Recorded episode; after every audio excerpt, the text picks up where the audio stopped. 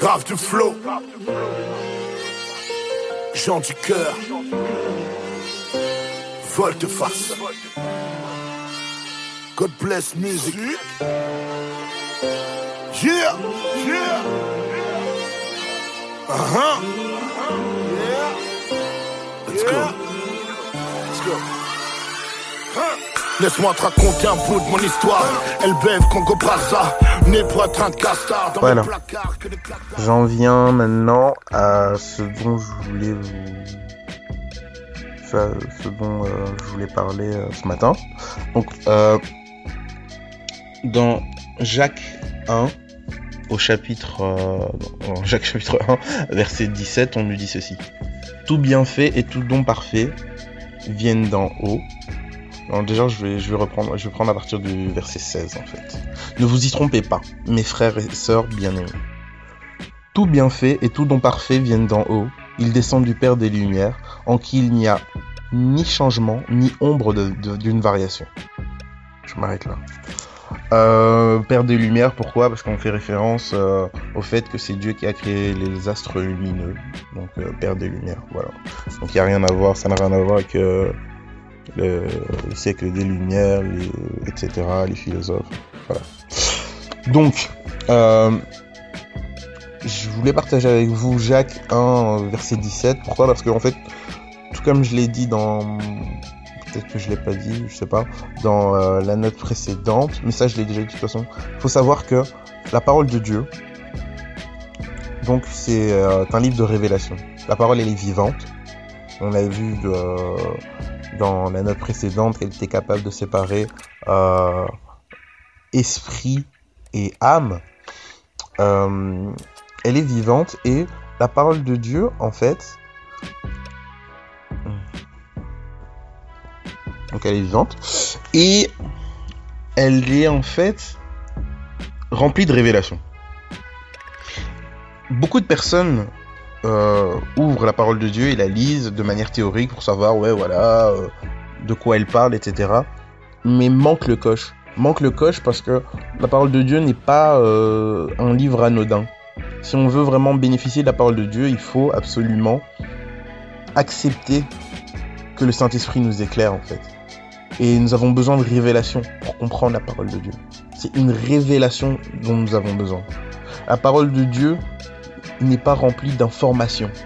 C'est pour ça que Paul dira euh, que l'évangile ne consiste pas seulement en parole, mais en démonstration.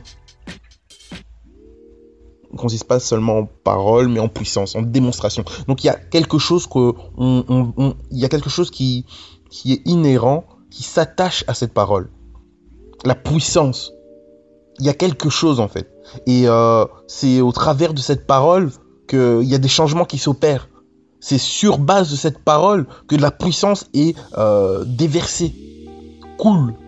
Si les gens sont conscients de choses, si les gens sont conscients des dons spirituels, si les gens avancent, marchent selon l'esprit, c'est en s'appuyant sur cette parole.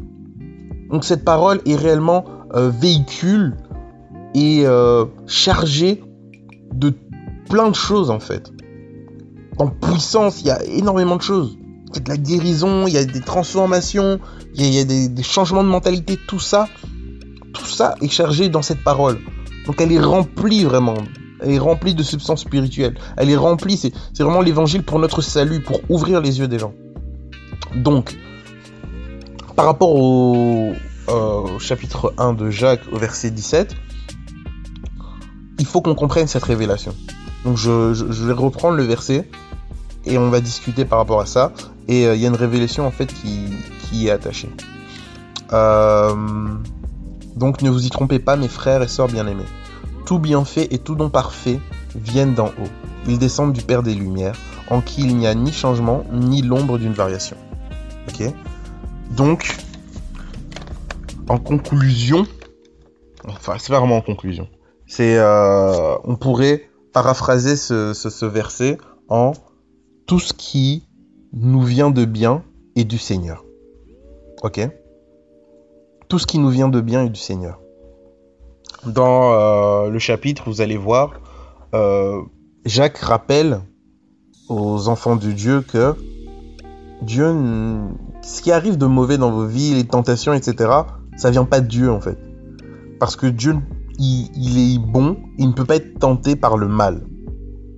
Il ne peut pas être tenté par le mal en fait. Lorsque... Euh, parce que ce qui est intéressant, c'est que bien souvent on fait des prières, etc. mais on se rend pas compte de ce qu'on dit en fait. On se rend pas compte de ce qu'on dit. Et il y a une croyance comme ça, et c'est pour ça que j'aime ce, verset qui commence Ne vous y trompez pas. Parce que nous savons que l'ennemi est le père du mensonge, et s'il peut nous tromper, il va nous tromper. Beaucoup de personnes sont là et disent ouais pourquoi Seigneur euh, il m'a fait ça et pourquoi Seigneur qu'est-ce qu'il veut? Parce que ils se disent que le Seigneur est aux commandes de tout ce qui se passe là euh, négatif là il est en train de se passer négatif des trucs graves dans ma vie le Seigneur il est aux commandes attention. Ce qui arrive de négatif dans ta vie, c'est pas le Seigneur qui, euh, qui l'a provoqué, en fait. Le Seigneur ne va pas créer du négatif dans ta vie. Il va pas le créer. Donc ça, il faut vraiment que ça soit bien clair et qu'on soit bien conscient. Et lorsque on, lit euh, le, livre de Job, c'est pas Dieu qui a créé son malheur. Dieu a permis, mais Dieu ne l'a pas créé son malheur. Donc il faut bien faire euh, la, distinction. Il faut vraiment faire attention. Parce que cette croyance peut nous pousser à être en colère contre Dieu. Et à dire, voilà Seigneur, euh, pourquoi tu fais ça? Pourquoi tu... Attention, attention. Remettons bien les choses dans le contexte. Celui qui nous attaque, c'est pas le Seigneur. Celui qui nous attaque, c'est l'ennemi. Et bien souvent, quand on dit Dieu a permis, Job était intègre et bon. Mais bien souvent, dans nos vies, nous-mêmes savons que nous ne sommes pas forcément intègres. Non, nous sommes parfois loin d'être intègres. Et toutes les portes que nous ouvrons peuvent permettre à l'ennemi d'agir et de, créer du négatif dans nos vies. Replaçons les choses dans le contexte. Arrêtons euh, de, Enfin, ne nous trompons pas de combat en fait. Ne nous trompons pas de combat. L'ennemi est notre ennemi. C'est lui qu'on doit combattre, lui et toutes ses œuvres, tout ce qui lui est attaché. Il y a aussi un deuxième ennemi, c'est notre chair. D'ailleurs, c'est le premier ennemi parce qu'au final, ce qui permet d'ouvrir des portes à, l'ennemi d'extérieur, c'est l'ennemi de l'intérieur. Donc on doit la crucifier.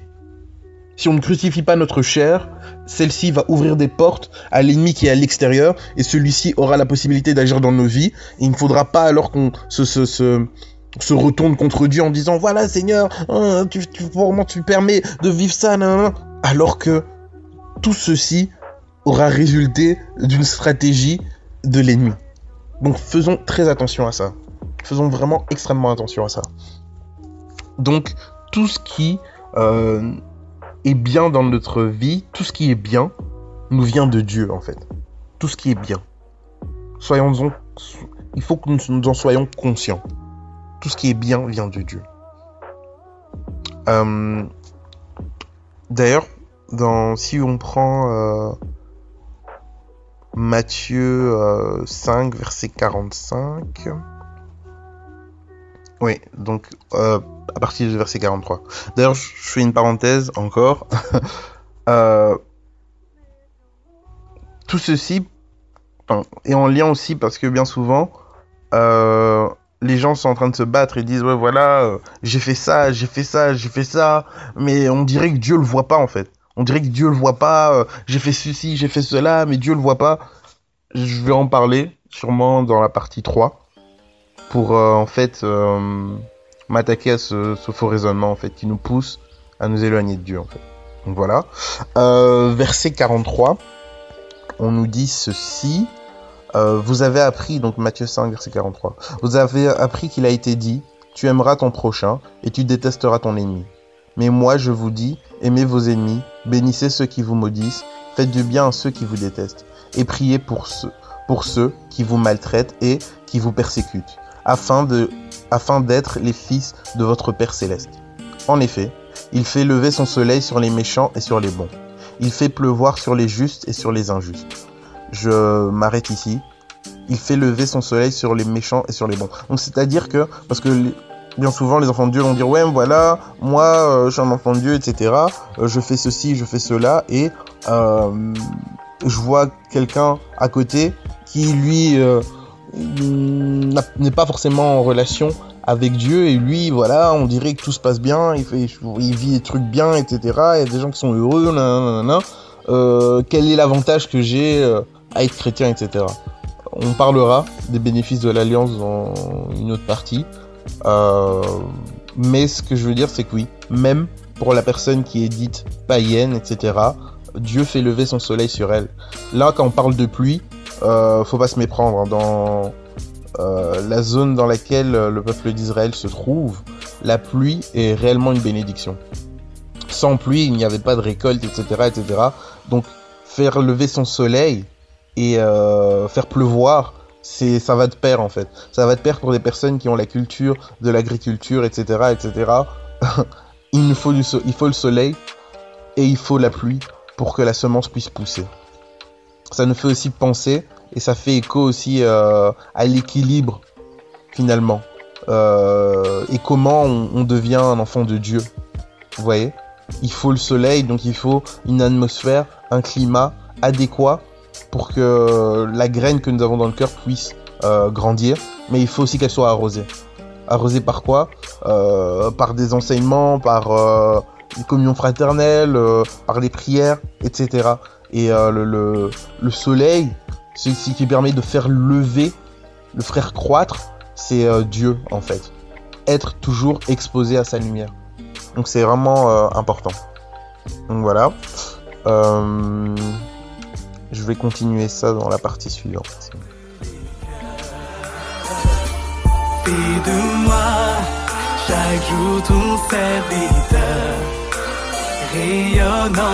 moi et impacte les cœurs. Fais de moi chaque jour ton serviteur, rayonne en moi et impacte les cœurs.